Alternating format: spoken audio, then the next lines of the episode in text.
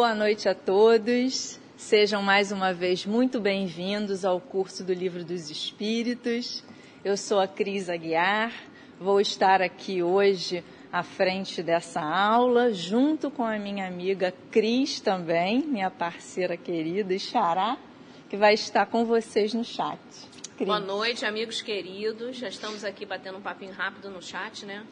Eles, eu dei boa tarde, boa noite, eles corrigiram que era boa tarde, sabe, Cris? Mas agora já é boa noite, gente. Boa noite, família Sema, boa noite, amigos queridos. Mais uma vez juntos aqui, aguardando a interação de vocês. E sempre, na medida do possível, eu e a Cris vamos responder, tentando sanar todas as dúvidas. Sejam todos muito bem-vindos a essa casa de amor, gente, que antes de qualquer coisa, a casa da irmã Maria Angélica é uma casa de amor.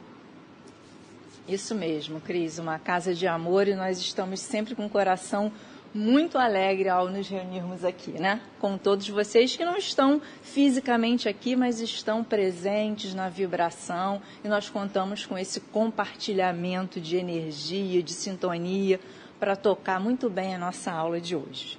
Então vamos juntos, vamos iniciar, como sempre, fazendo uma leitura de um trecho do Evangelho, depois vamos fazer a nossa prece e aí sim vamos entrar no conteúdo da aula. Então vamos à leitura do Evangelho de hoje.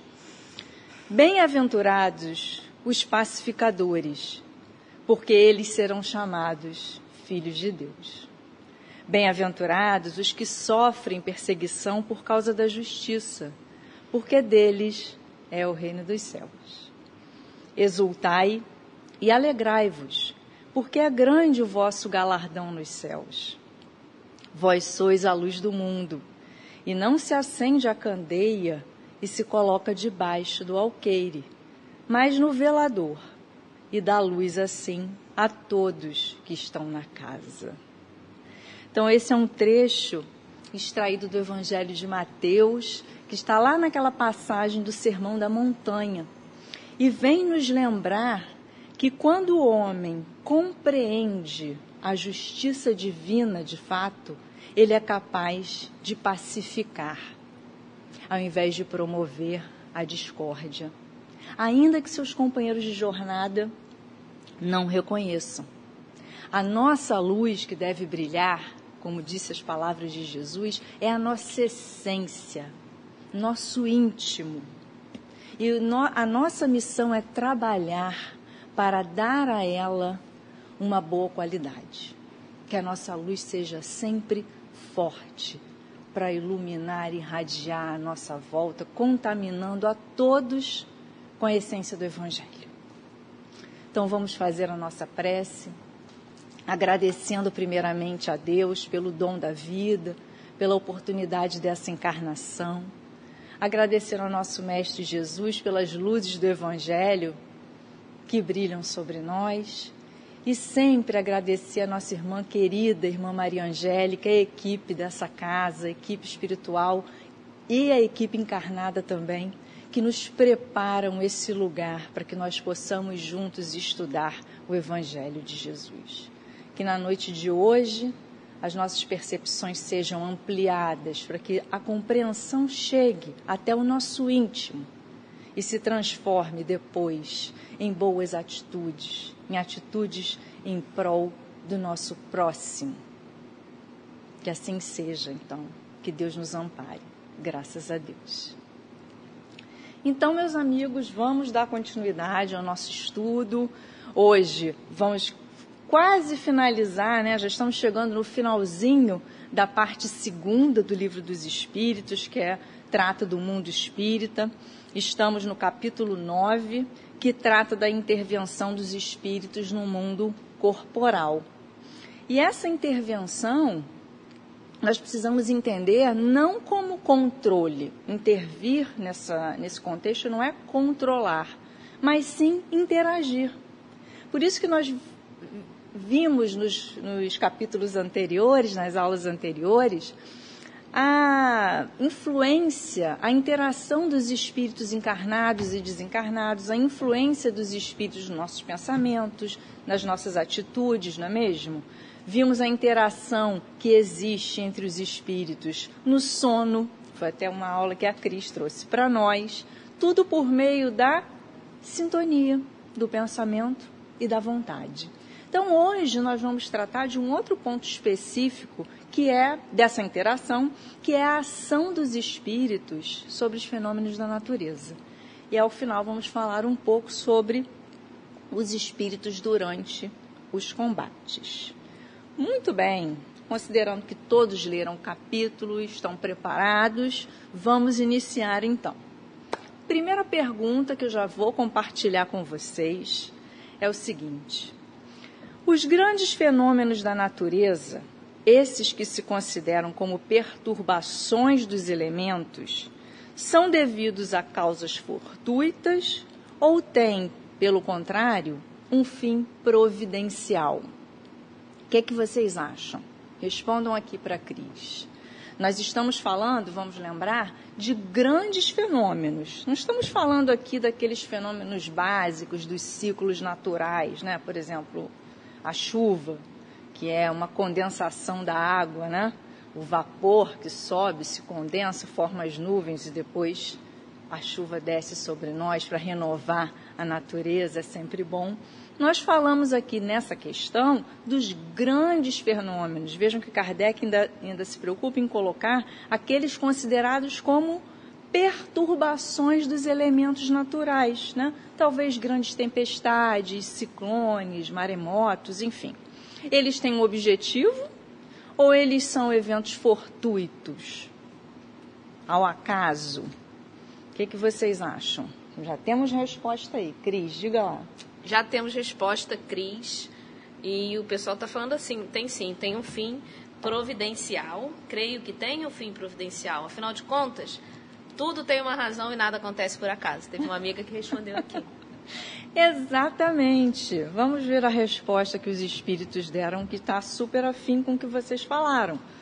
Tudo tem uma razão de ser e nada acontece sem a permissão de Deus.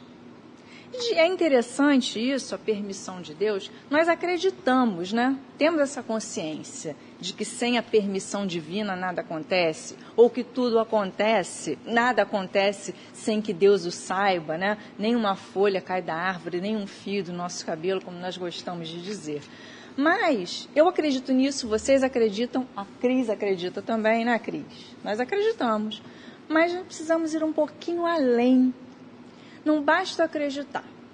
É importante que nós compreendamos esse processo. O que, que é, o que, que significa dizer que nada acontece sem a permissão de Deus? Que tudo tem um propósito, a gente compreende, né? Nada é o acaso. Mas essa permissão de Deus, o que seria? Vamos entrar um pouquinho nessa questão para nós fecharmos o entendimento antes de prosseguir com as outras questões da aula, que eu acho isso muito importante, é fundamental para que nós sigamos aí é, juntos no raciocínio. Permissão de Deus, estar, né, não acontecer nada ou acontecer sempre com a permissão de Deus, significa estar conforme as leis naturais, dentro das leis naturais, as leis divinas que tudo regem. Vejam que é diferente de a gente pensar assim, Deus permite isso, não permite aquilo. Não, tudo que acontece está dentro do grande arcabouço legal, se podemos dizer assim, divino. E as leis divinas, as leis naturais, elas regem tanto o mundo material quanto o mundo espiritual. Houve um tempo, é verdade, que o homem, no seu pensar, contrapunha essas ideias. Né? Existia a lei natural que regia os fenômenos físicos, a ciência, e de outro lado, oposto, a lei divina, a religião, tudo que regia o mundo sobrenatural até se pensava. Hoje não, isso foi antes, né? Hoje nós já sabemos que as leis divinas regem tudo, regem o mundo material, o mundo físico. Todas as leis são leis divinas, são leis naturais. E isso é importante para compreendermos essa questão da permissão de Deus, da relação de Deus com o homem. da relação do, de Deus, o Criador, com a obra. Vejam que comumente nós, nós dizemos assim: ah, faremos isso se Deus quiser. Se Deus quiser, vai dar certo. Né? Eu confio. E se o que Deus quiser não estiver assim muito afim com o que eu quero naquele momento? E aí, como é que fica essa relação? Se for um pouquinho diferente a nossa vontade. E aí, para esclarecer isso, eu trago um outro conceito importantíssimo que é o conceito da providência divina.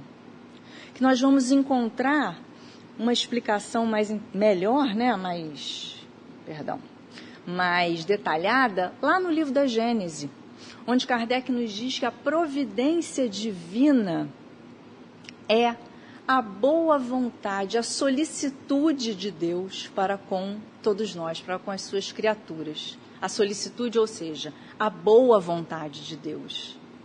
E a vontade de Deus se expressa como? Por meio da aplicação das leis. Quando nós pensamos na providência divina, comumente nós pensamos até no atendimento das nossas necessidades físicas, né? Mas vai muito além dessa ideia, meus amigos.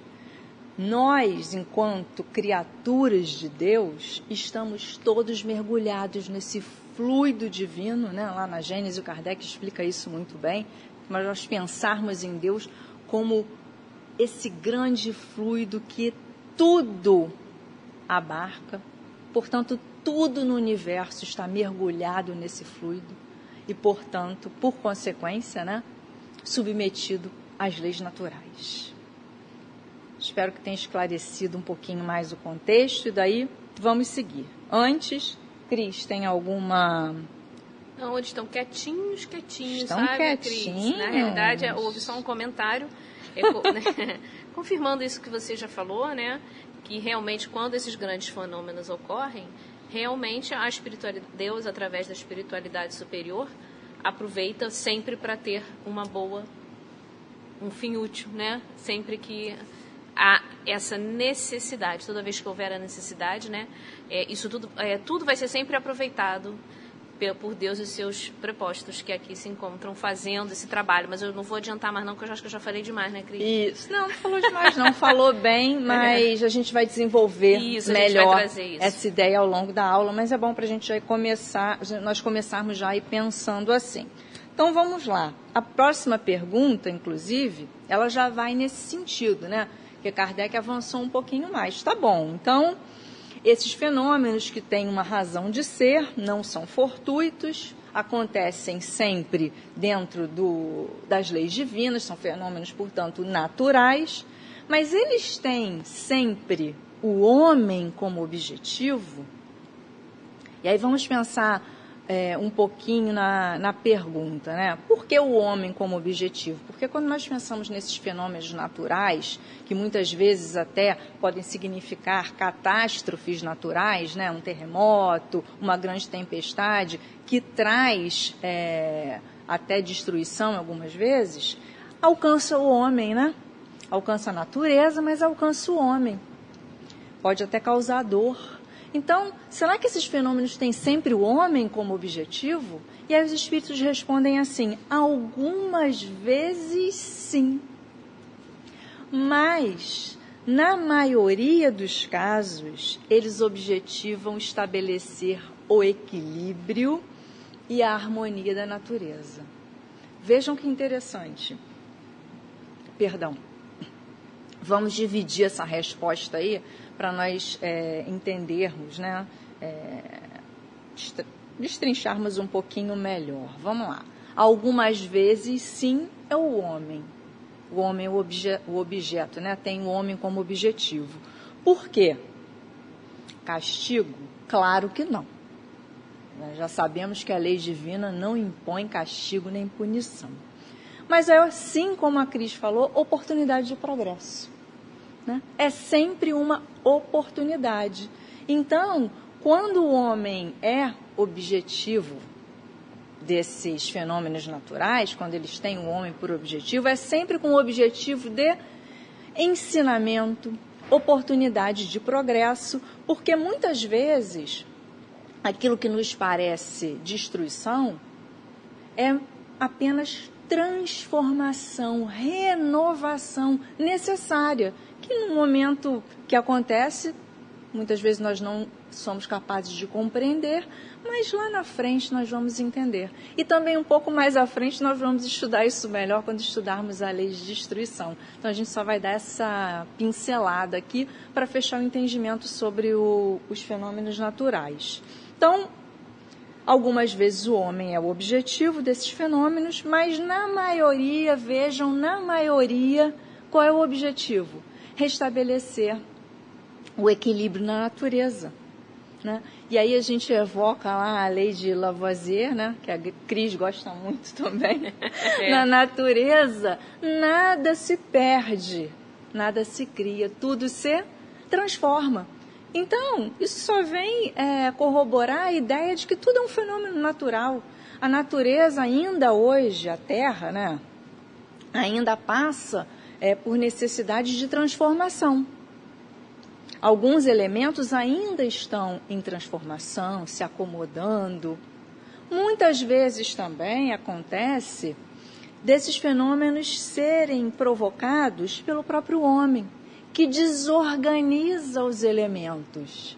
E aí o que, que acontece? A natureza reage, né? Porque tudo deve ser restabelecido.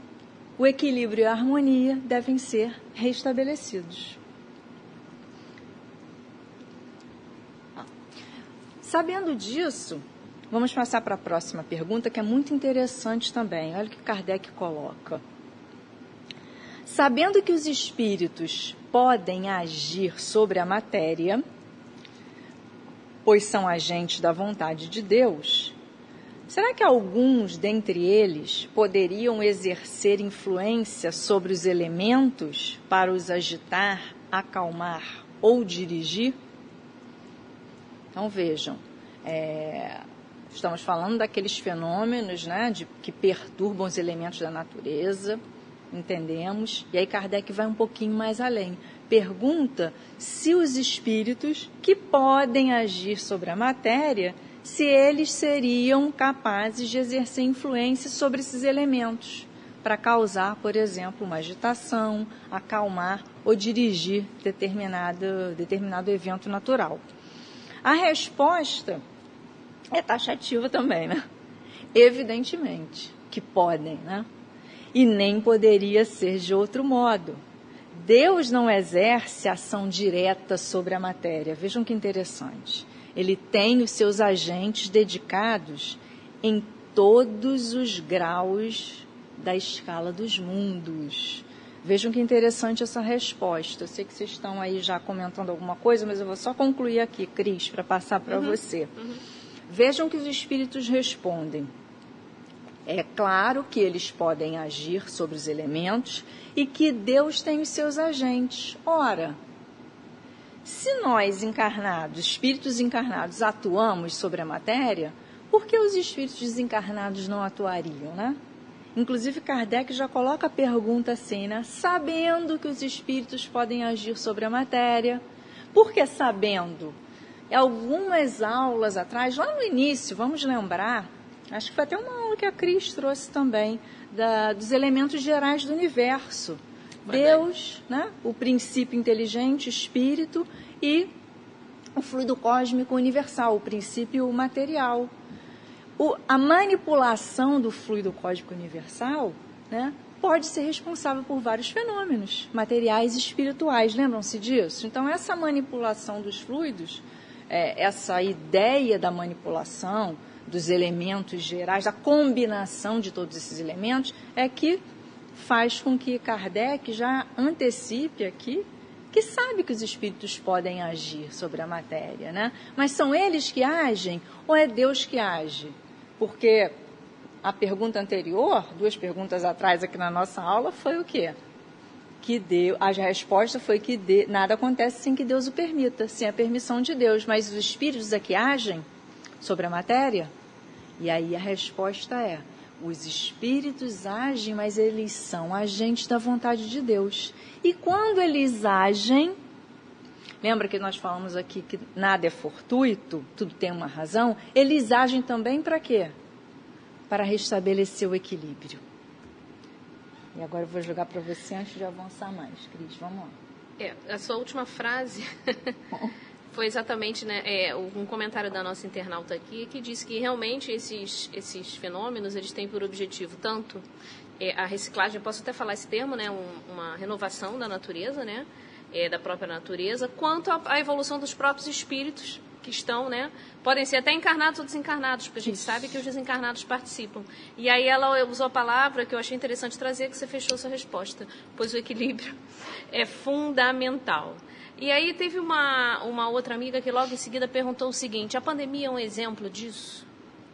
a gente, eu vou deixar você concluir, vou só começar. Né? É, na realidade, é, é, a, a, pandemia não é uma, um fenômeno da natureza, né, de, de, chuvas, de proporções, mas não deixa de ser, de estar, né, a, a, a biologia é lei da natureza também, né, lei de Deus. Então, pode sim, a pandemia, Cris, eu vou, e agora eu vou transformar um pouquinho a pergunta dela, seria de alguma forma é, uma, um, um, resgate, porque aprendizado a gente já sabe, né?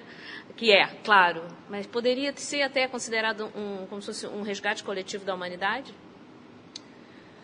É, eu, eu não vou responder nesse sentido de que é um resgate, né? Porque a gente não pode dizer assim de uma forma determinada ou determinística.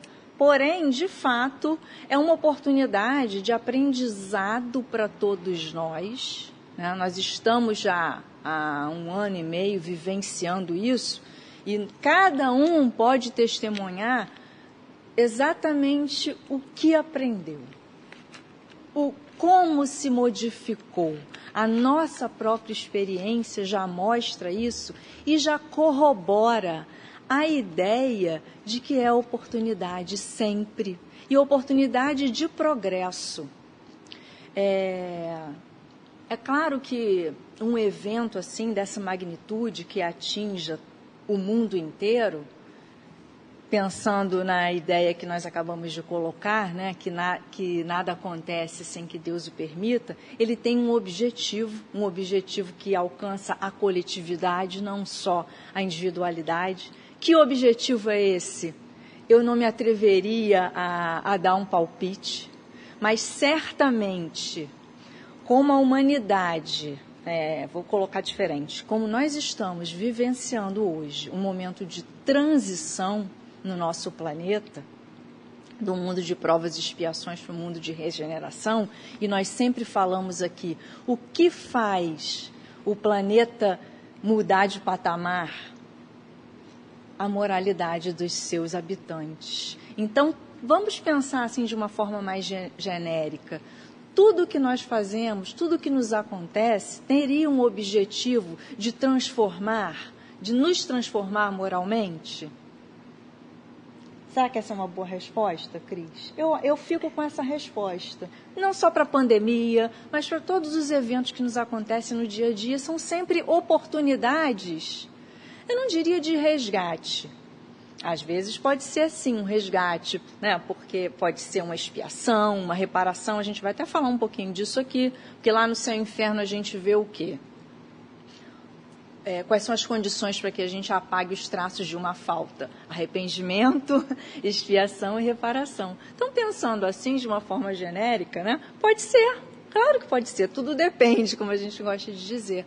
Mas vamos pensar na transformação moral e tirar, refletir sobre isso e tentar tirar uma lição. O que, que a pandemia me ensinou? O que, que eu aprendi? O que, que eu mudei? O que, que me ajudou? Com tudo que eu sofri, alguns de nós certamente sofreram né, na pele, na família, é, perdas, mas nós confiamos em Deus, nós acreditamos é, temos a certeza da vida futura. E tudo isso que nós estamos estudando aqui ao longo desse tempo de pandemia que vimos trocando, nos ajuda a levar esse momento e principalmente a refletir e crescer moralmente, a despeito de tudo. Eu vou concluir a sua resposta até com uma observação aqui da, de uma internauta. Tá, nos questionando, Cris, se não seria né, é, uma reação da natureza em, em, em, função do desequilíbrio da humanidade. E nós dizemos que, não, na realidade, não é isso. A gente não pode nem encarar como reação, é uma necessidade que nós, todos que estamos encarnados aqui nesse mundo, nesse momento, temos que passar. Com certeza é isso. Isso aí, isso aí, né, Cris? A gente pode dizer. Se a expiação, se a resgate, se aquilo. Não tenham dúvida que quem está encarnado aqui no planeta Terra nesse momento, né, em que a humanidade, em que fomos é, é, acometidos por uma pandemia, que é uma coisa né, abrangente a nível mundial, é porque tínhamos necessidade de passar por esse momento, de estar nesse momento aqui né? Seja para crescer, seja para nos corrigirmos de algumas coisas, para nos chamar a atenção para aquelas coisas que moralmente não estávamos prestando atenção antes, porque é, tem tudo a ver com a nossa aula, até com o que a Cris está comentando sobre os fenômenos da natureza, mas nada acontece realmente por acaso. E uma coisa dessa, gente, uma pandemia que atingiu ao mundo inteiro como atingiu, não tenhamos a menor dúvida de que foi com a permissão de Deus, porque era necessário ao nosso estágio no momento. Exatamente, Cris falou tudo. É necessário. É interessante a gente pensar assim, não é aquilo que, ah, eu mereço, né? Não, eu preciso. É necessário para mim, seja por qual motivo for. Por isso que eu gosto de pensar de uma forma mais genérica na transformação moral. Porque eu preciso me melhorar, eu preciso me transformar moralmente. O motivo pode ter sido na vida passada, ou numa outra, ou numa outra, não importa para mim nesse momento. O que importa é que hoje, estudando o Evangelho, estudando doutrina espírita, eu tenho a certeza de que eu só vou avançar se eu melhorar em alguns aspectos. E essa conexão, a interação com a espiritualidade que nós já vimos trabalhando algumas aulas, né? essa sintonia, a influência me ajuda, me dá umas dicas para eu perceber o que eu preciso mudar em mim. Então vamos pensar assim: a necessidade de transformação. Nós já sabemos que é preciso fazer o bem. Com esse pensamento em mente, aquilo que precisamos melhorar em nós vai aparecer, vai vir à tona. E a nossa luz, a nossa essência vai brilhar. Bom, deixa eu continuar. Eu acho que o próximo slide é esse mesmo. Nós vamos falar um pouquinho mais disso também. Olha só, na verdade, esse slide eu tinha programado para a gente fazer é, esse fechamento mesmo da, da ideia do equilíbrio, né? Porque vamos lá, pensando tudo que nós falamos aqui, tudo tem uma razão de ser, tudo ocorre dentro das leis naturais e, na grande maioria das vezes, visando o equilíbrio né? Então, nós podemos pensar, concluir, que existe uma harmonia universal, até nas nossas vidas, né? Existe uma harmonia, até no nosso dia a dia, nossa rotina, que às vezes a gente reclama um pouquinho, mas ela é harmônica. Quando foge da harmonia, o que é, o que é preciso fazer? Adotar uma ação qualquer para que a harmonia se restabeleça. Né? O reequilíbrio seja é, entre em cena. E aí, é, entrando um pouquinho na doutrina espírita, a gente costuma lançar mão da ideia da reparação justamente nesse momento. E aí eu trouxe até para compartilhar com vocês um trecho de Leon Denis, que ele diz assim, ó, que a lei de justiça não é, em essência, senão a lei de harmonia. Vejam que interessante ela não pune e nem recompensa, mas simplesmente preside a ordem, ao equilíbrio do mundo moral como ao do mundo físico. Todo o dano causado à ordem universal acarreta causas de sofrimento e uma reparação é necessária. Então vejam se não é exatamente um resumão assim de tudo que nós estamos falando aqui. Essa lei de justiça, nós estamos falando, falando das leis divinas, das leis naturais, né? A lei de justiça, de amor e de caridade, a lei de causa e efeito, vamos colocar mais especificamente para isso que estamos falando aqui, de ação e reação, ela preside tanto os eventos físicos quanto os eventos morais. Nós pensamos na lei de causa e efeito só para eventos morais, espirituais, mas a lei, essa lei rege o mundo material também. E é o que Leon Denis coloca aqui, na verdade, ele funde esses dois conceitos, né? E essa lei, ela determina o quê? A lei de ação e reação ou lei de causa e efeito? As consequências dos atos que nós praticamos livremente. E aí a gente volta a falar de quê? Livre-arbítrio. Lei divina. Lei de justiça. É pelas escolhas que nós exercemos nosso livre-arbítrio. E isso enseja, nós já falamos aqui outras vezes, responsabilidade em qualquer aspecto, seja no aspecto material ou no aspecto moral. E aí, só para fechar, eu acrescentaria que chamaria atenção para a importância de nós afastarmos a ideia do castigo nesse ciclo. E aí, é, eu lembrei de uma passagem no Evangelho que eu gosto muito, que eu acho que explica muito bem essa, essa questão da lei de causa e efeito, que é o seguinte, uma passagem quando os discípulos levam a Jesus um homem cego de nascença. E aí perguntam assim, mestre, quem errou para que esse homem nascesse cego? Vejam bem a pergunta. Quem errou para que ele nascesse cego? Ele ou seus pais. Aí já está implícito aí uma ideia de uma vida anterior, né? Porque uma pessoa que nasce cega, se ela errou em algum momento, foi numa vida pretérita. A resposta de Jesus é a seguinte: nem ele nem seus pais. O que acontece ali é que se manifesta nele as obras de Deus. E aí eu não vou entrar muito na, na, no desenvolvimento dessa, dessa passagem, mas o que, que é importante? Frisar, observar, melhor dizendo. Quando Jesus diz que nem ele nem seus pais erraram, ele afasta a ideia do castigo da manifestação da vontade divina. Que aí, combinando, combinada essa ideia com o que nós estamos estudando, a vontade divina que se manifesta pelas leis de Deus, a lei de causa e efeito.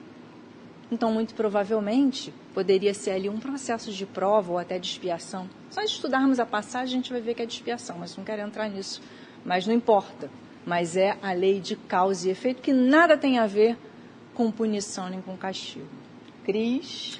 Crisinha, é o seguinte, tem, não, é, não tem diretamente relação ao que a gente está falando aqui hoje, tem até um pouco mais de relação com o que a Dulce falou semana passada, mas como a gente está falando aqui o tempo todo, que Deus é, utiliza os espíritos que são seus é, é, emissários, é, seus prepostos aqui na Terra para fazer esses fenômenos, e esses fenômenos muitas vezes causam destruição, tá? Aí, e, e você está exatamente falando isso, e, e a resposta para essa pergunta da nossa internauta, né? É, tudo está relacionado àquilo que nós mesmos buscamos e procuramos, não que tenha sido uma ordem de Deus ou que uhum. Deus tenha utilizado é, é, espíritos para fazer isso. Então a pergunta dela é a seguinte: será que Deus usa espíritos maus para nos obrigar a progredir? Não é bem uma questão de usa, né, Cris? É, não é bem uma questão. É importante a gente esclarecer para ela Vamos ver o que, você tem a falar e qualquer coisa a gente completa aqui junto com você.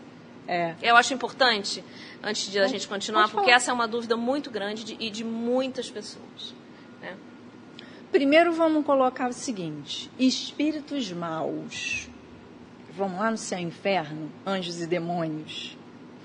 Nenhum espírito foi criado nem Exatamente. totalmente para o bem, nem totalmente para o mal.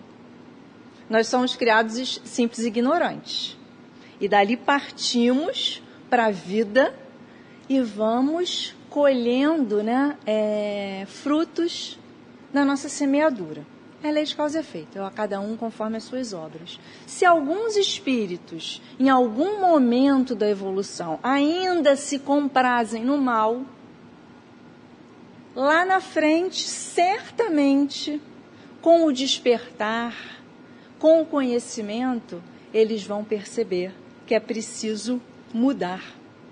Né? Nós já comentamos isso aqui em uma outra aula. Se eles não conseguirem fazer isso por si, vão ser falar forçados, né? Mas não está vindo uma outra palavra aqui. Eles vão ser guiados, digamos assim, pela espiritualidade, orientados, né? Para que consigam também progredir.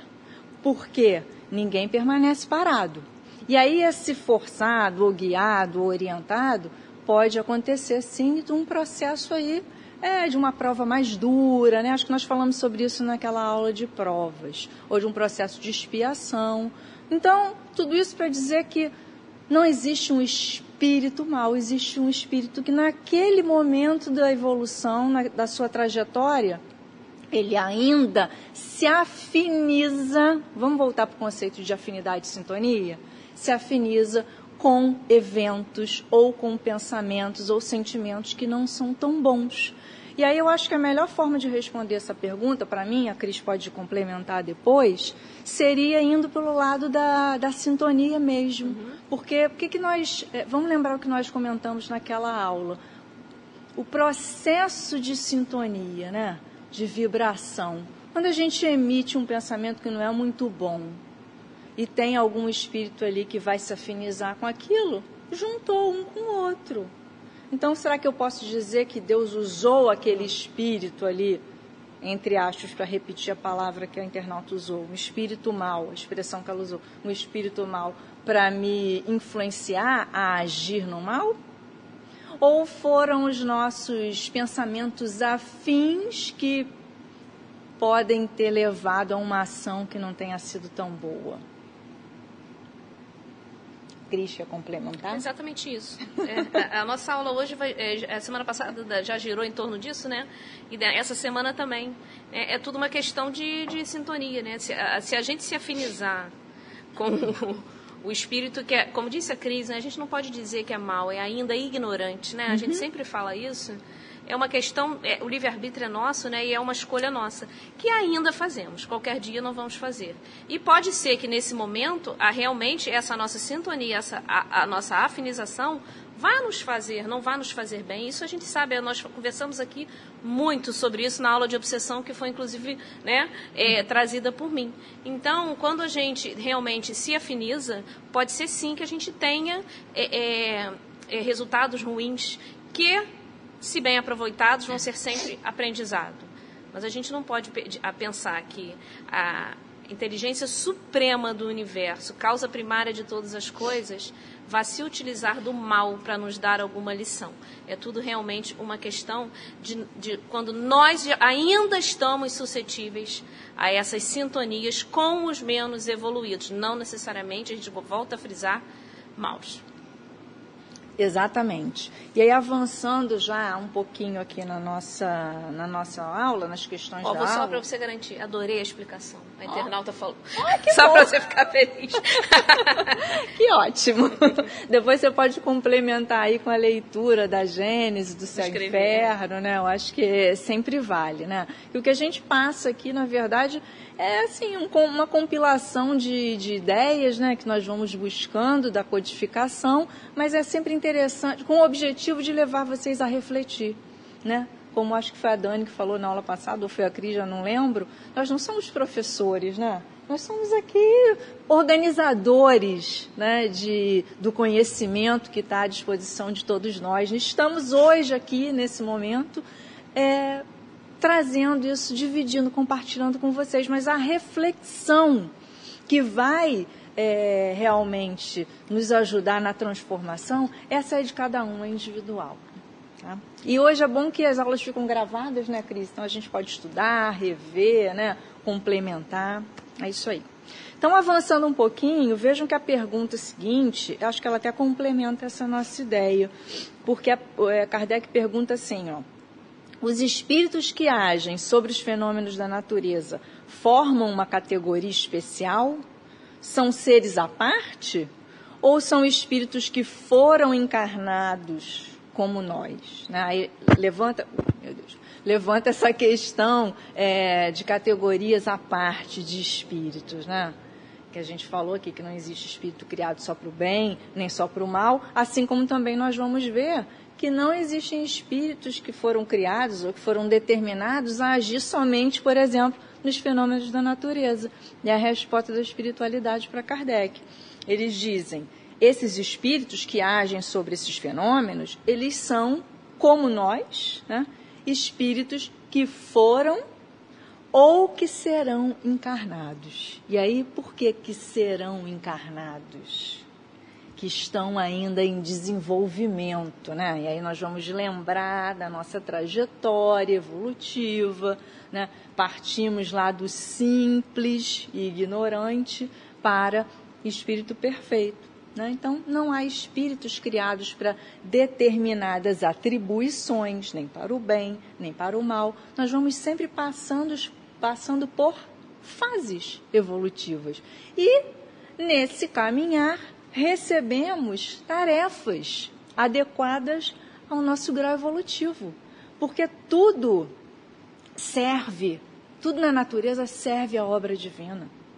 Como Jesus disse também, meu pai trabalha até hoje, trabalha criando, trabalha na obra da criação. E nós somos co-criadores. Um dos objetivos da encarnação, nós estudamos aqui também, não é colaborar com a obra divina? Portanto, nesse processo, do átomo ao arcanjo, estamos sempre colaborando. Por isso que os espíritos falam aqui que são como nós espíritos que foram encarnados e hoje estão desencarnados ou que serão. OK? Então vamos lá. E aí, como eu já falei, todos os espíritos têm o seu papel na criação divina.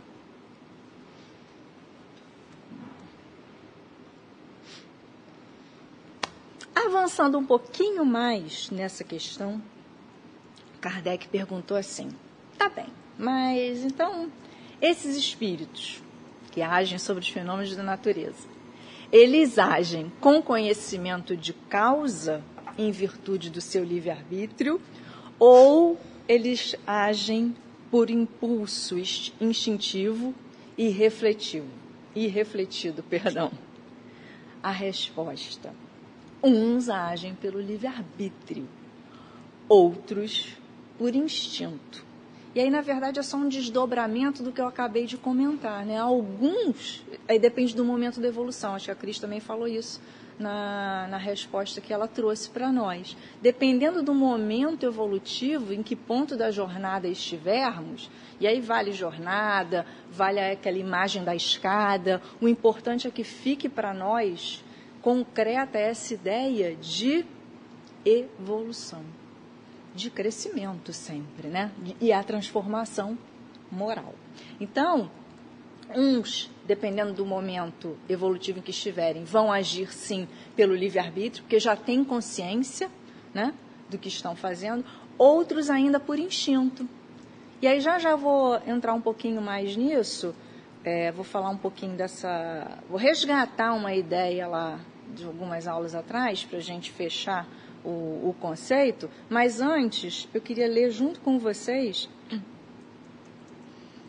a resposta da questão 540, que diz assim: que os espíritos mais atrasados, em pontos mais atrasados da evolução, esse é o correto entendimento, né, são úteis ao conjunto. Enquanto eles ensaiam para a vida, e antes de terem plena consciência dos seus atos, agem sobre certos fenômenos de que são agentes, mesmo sem os saberem.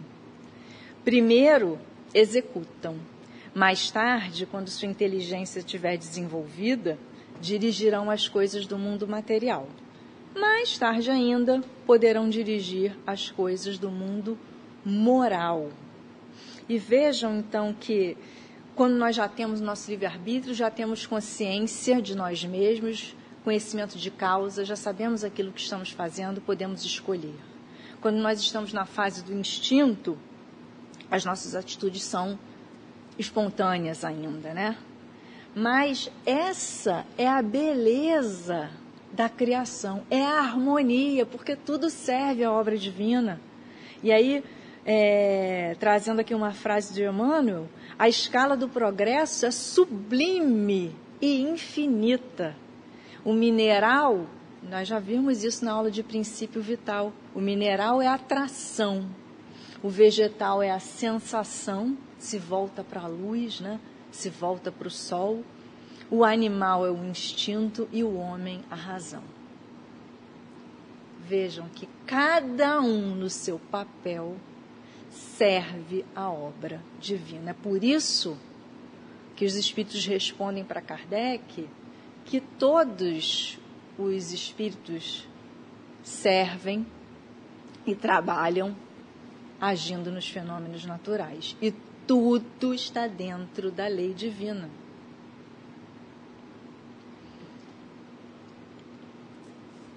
É para concluir, né? É assim que tudo serve, tudo se encadeia na natureza, desde o átomo primitivo até o arcanjo, pois ele mesmo, o arcanjo, começou pelo átomo. É só para a gente refletir um pouquinho. Tem alguma pergunta aí, Cris? Não. Não, tem, não foi uma pergunta. Uma internauta estava exatamente me perguntando. Eu falei para ela, a, a, a Cris vai concluir exatamente isso agora. Todo, todos os espíritos têm uma tarefa. Isso. É isso que ela estava falando, a gente estava vendo exatamente cada um no seu papel. Isso, exatamente. E aí o, o slide que eu falei que eu queria é, resgatar com vocês das aulas anteriores traz exatamente essa ideia de nós recordarmos que o princípio inteligente lá ele vem estagiando né, em todos os reinos da natureza até se tornar espírito e ter a consciência moral.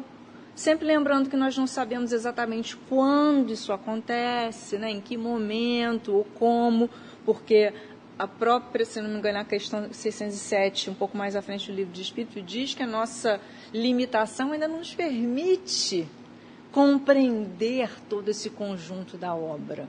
Mas nós já sabemos que nós vamos evoluindo lá nos seres inorgânicos, mineral, por exemplo, atração, como eu já falei, né? sensação para os seres orgânicos, as plantinhas. Depois, isso aqui na verdade é, são as conquistas do princípio inteligente, né? Como a gente vai crescendo. Depois, o instinto que nos dá a ideia do reflexo, da espontaneidade, né? Até que nós tomamos consciência de nós mesmos. Vem a inteligência. E aí nós começamos a agir com o nosso livre-arbítrio, com a nossa vontade que motiva o nosso pensamento. E eu tenho muita vontade de não derrubar isso aqui. E aí vamos atingir finalmente o discernimento do bem e do mal. E aí começamos né, a assumir um papel de mais alto grau na escala evolutiva. Ou seja, o objetivo é sempre avançar na moralidade. Não é isso, Cris? Exatamente. Certíssimo. Então vamos seguindo. Agora, é, nós vamos mudar um pouquinho a, a tônica da, da aula, vamos fechar essa ideia dos fenômenos naturais e observar sobre uma outra ótica essa, essa interação dos espíritos também. Vamos falar um pouquinho sobre é, o comportamento, a influência dos espíritos nos combates. A pergunta é bem objetiva. A pergunta de Kardec para os espíritos. Numa batalha, há espíritos que amparam cada uma das forças, né? cada um dos lados. Na verdade, Kardec pergunta se numa guerra, né? se a justiça está sempre de um lado tal, os espíritos amparam ali os dois lados? Resposta: sim. Amparam. Sempre há espíritos que amparam os dois lados e estimulam a sua coragem. Vejam bem. E aí, na sequência, vem essa ideia, né? Ah, então, considerando que numa guerra um lado sempre é justo, isso foi a ideia de Kardec, né? Os espíritos, então, tomam partido do lado que não é justo, do lado injusto? O que, que vocês acham? Será que os espíritos tomam partido? Na verdade, a gente já falou até um pouco disso aqui. É aquela mesma ideia da afinidade de propósitos. Foi a pergunta que a colega trouxe aí. Né? Os espíritos, uma guerra, ela sempre tem uma causa, seja ela justa ou não. Não vou entrar nesse mérito. Tem uma causa, né? Mas os espíritos que estão sempre ali amparando os dois lados, eles se afinizam com os propósitos dos espíritos encarnados que estão ali. Não só na guerra, mas como em todos os momentos, todas as situações das nossas vidas. Não é isso, Cris? Tem alguma pergunta aí? Não, o pessoal está prestando atenção agora aqui na mudança Ótimo. do assunto, Crisinha. Ótimo. Então, vamos seguir. Continuando nessa mesma linha de pensamento, a pergunta que Kardec lança é a seguinte: pode haver influência sobre aqueles que traçam os planos de guerra? Sobre os generais, sobre aqueles que estão lá é, à frente dos planos, né, comandando? Será? Vocês já sabem essa resposta, porque nós já comentamos isso aqui também. E a resposta dos espíritos foi: sem dúvida nenhuma. Os espíritos podem influenciá-los em todas as concepções, assim como eles nos influenciam em todos os momentos. É aquela aula lá da, da interação, da influência dos espíritos nas nossas, nos nossos pensamentos, nas nossas atitudes. Diga lá, querido. Vou fazer a pergunta, porque a gente conversou sobre essa pergunta hoje à tarde, quando a gente estava estudando juntos. E a gente sempre pensa que essa pergunta aparece nesse tipo de aula. A pessoa perguntou: a guerra é necessária, a gente conversou muito sobre isso um pouquinho hoje à tarde, para a gente entender o que, que significa esse necessário. Vamos lá, Cris. É, a guerra não é necessária, né, minha gente? A guerra é. Como é que eu vou colocar? como tudo na nossa vida, é uma escolha, é uma criação, entre aspas, por falta de, de palavra melhor, do homem. Mas necessária ela é. Eu vou avançar um pouquinho mais na ideia, fechando o contexto aqui. Mas só para responder de uma forma mais objetiva, necessária não. Aí vocês podem estar pensando assim, ah, mas tudo acontece, né? Nada acontece sem a permissão de Deus. E aí a gente entra novamente no conceito do livre-arbítrio, oportunidade, lei de causa e efeito, responsabilidade, escolha. Eu vou já já avançar um pouquinho mais, tá? Que tem um outro, um outro slide aqui com uma outra ideia que eu acho que vai fechar melhor, eu não quero avançar. Posso seguir, Cris? Ou tem alguma pergunta? Não, não, ela tá, ela tá só falando que ela é esposa de militar. Isso que eu, ah, tô... eu também. a Cris também. Deixa... É, completando o que a Cris falou aqui, se a gente andar um pouquinho no livro do Espírito lá para a questão, acho que é 772, é isso, Cris? 742. né? É. É, os Espíritos falam que, na realidade, o que leva o homem à guerra? Eu até abri aqui. Ainda a predominância da natureza selvagem sobre a natureza espiritual e porque ainda somos, é, como humanidade, como, como maior, maior número de pessoas, dominados pelas paixões negativas. Foi exatamente o que a Cris falou. E aí acaba se fazendo escolhas que ainda são equivocadas. Né? Mas de tudo que é destruição, a providência divina tira partido, né? Por isso que, então, a, a, aliado à destruição existe sempre a lei de, de progresso, né? Então se aproveita. Não é necessária a guerra para que se progrida, mas dentro da providência divina, né? Tudo é utilizado, como a gente já conversou por aqui. É, exatamente. Eu ia, eu ia fechar isso no, no outro slide, mas já que você trouxe, foi ótimo. Eu vou só não. Errada, é. Eu trouxe vou... muito rápido. Não, mas é bom, é porque assim, cada um aqui está com uma linha de raciocínio na, na cabeça, mas é. a gente se complementa. O objetivo é esse. E aí, só para acrescentar, nessa ideia da necessidade, de tudo ser útil, da oportunidade, vamos pensar num exemplo da história que eu acho que, que é bem interessante quando a gente pensa em guerra, pensa é, em destruição. É, vamos pegar a Segunda Guerra Mundial, que foi o conflito aí mais mortal da história, 85 milhões de mortes. Na verdade, ele perde é, se a gente for buscar lá nos números, para um conflito muito, muito antigo, as invasões é, muçulmanas na Índia, né? Mas isso foi um tempo muito remoto. Então vamos colocar uma história recente a Segunda Guerra Mundial como um conflito mais mortal. 85 milhões é, de mortes. Naquele momento o mundo se dividiu, né, em dois blocos ali, blocos que não eram nem uniformes, mas poderosos. Aí nós vimos lá várias atrocidades, né? A Polônia ser praticamente varrida do mapa e, enfim, várias outras questões que nem vale a pena comentar aqui. A União Soviética perdendo aí 24 milhões é, de vidas. A própria Polônia perdeu é, um pouquinho mais de 20% da sua população. Então, assim, muita, muita dor, muito, muita atrocidade, muito caos. Mas o que, que aconteceu depois? Veja bem, a gente está tá tentando construir a ideia dessa questão da oportunidade versus a necessidade. Era necessário? Não. Mas o que, que aconteceu depois da Segunda Guerra Mundial? Várias conquistas para o homem. Surgiu a ONU, Organização das Nações Unidas, que estabeleceu diversos tratados para que aquilo não se repetisse. A Declaração é, Universal dos Direitos do Homem também surgiu nesse momento. O Plano Marshall, que trouxe várias conquistas sociais para aquelas sociedades né, que estavam arrasadas. Então, era necessário que os homens, que os, as nações, os estados se unissem para dar condições sociais para aquelas pessoas continuarem a viver. Então, desse momento de reconstrução, o próprio reerguimento do Japão, o Japão se tornou aí uma potência tecnológica. Desse caos, desse todo cenário de destruição, surgiram tantas coisas que hoje trazem frutos para nós. Então, essa é a ideia da destruição versus é, transformação, renovação, regeneração. Será que era preciso que aquilo acontecesse para que o mundo se transformasse, se reordenasse?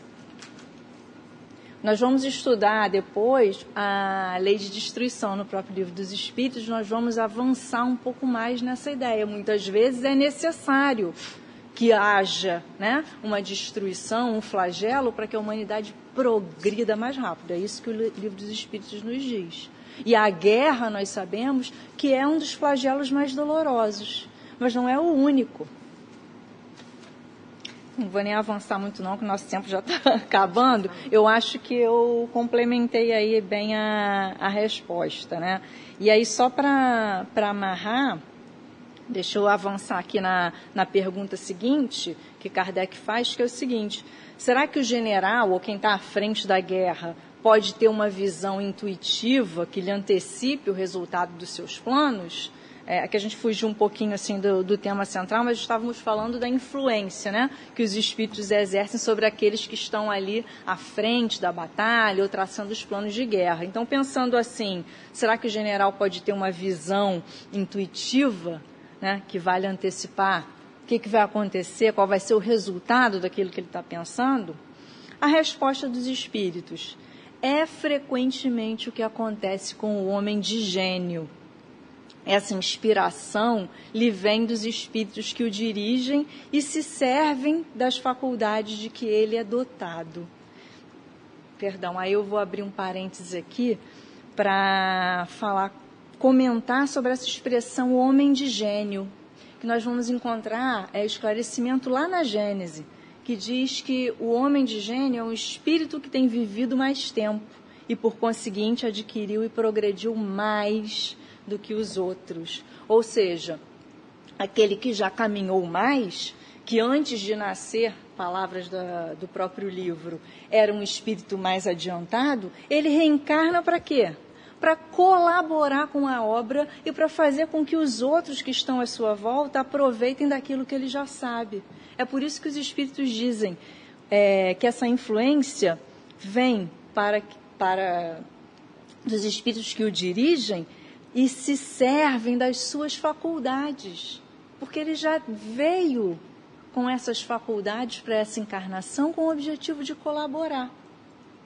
Entendem a ideia? Então, nem sempre aquele que está à frente tem um objetivo ruim ou é mau. Porque aí a gente não pode dissociar essa ideia do livre-arbítrio, que concede aos espíritos o que é liberdade de escolha. Né? À medida que nós vamos avançando moralmente, a ideia do progresso moral que nós falamos lá no início, esse orgulho, a vaidade, a necessidade de dominação, de subjugação, ela vai dando lugar, vai cedendo espaço ao respeito, à igualdade.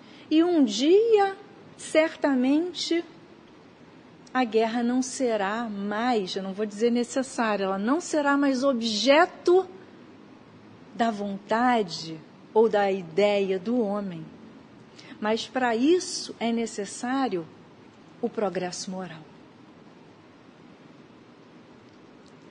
Só para fechar, os espíritos ainda, é, Kardec ainda lança uma última pergunta nesse tema para os espíritos, perguntando o que acontece em aqueles que sucumbem guerra, no momento da guerra, né? Será que depois da morte eles ainda se interessam pela luta, pela guerra?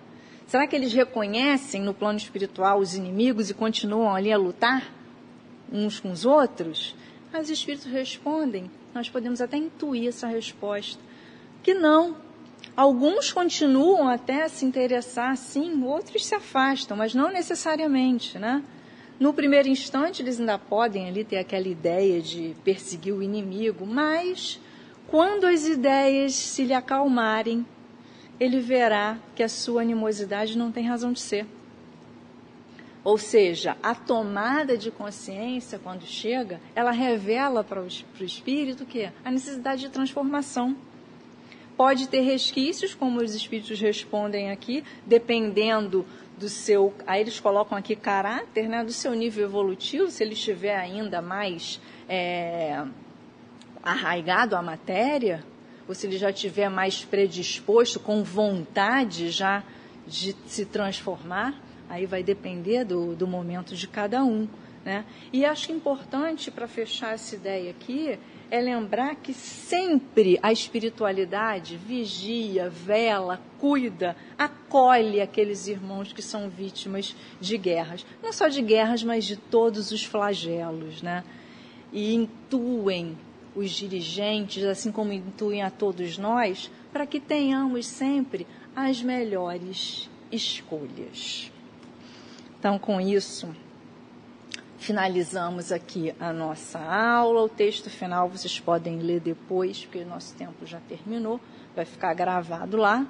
Então, vamos fazer a nossa prece, unirmos os nossos pensamentos agora e os nossos corações em torno do Evangelho, muito agradecidos por esses momentos que passamos juntos, recebendo conhecimento da espiritualidade, certamente, recebendo bênçãos, acolhimento, compartilhando aqui as nossas boas vibrações, sempre em torno da seara do Cristo que seja uma noite muito proveitosa ainda para todos nós, que tenhamos uma boa semana e que na próxima quinta-feira possamos nos reunir novamente aqui, firmes nos nossos propósitos. Que Deus nos ampare sempre e que as luzes do Evangelho nunca, nunca se apaguem dentro de nós, que a nossa candeia esteja cada vez mais alta,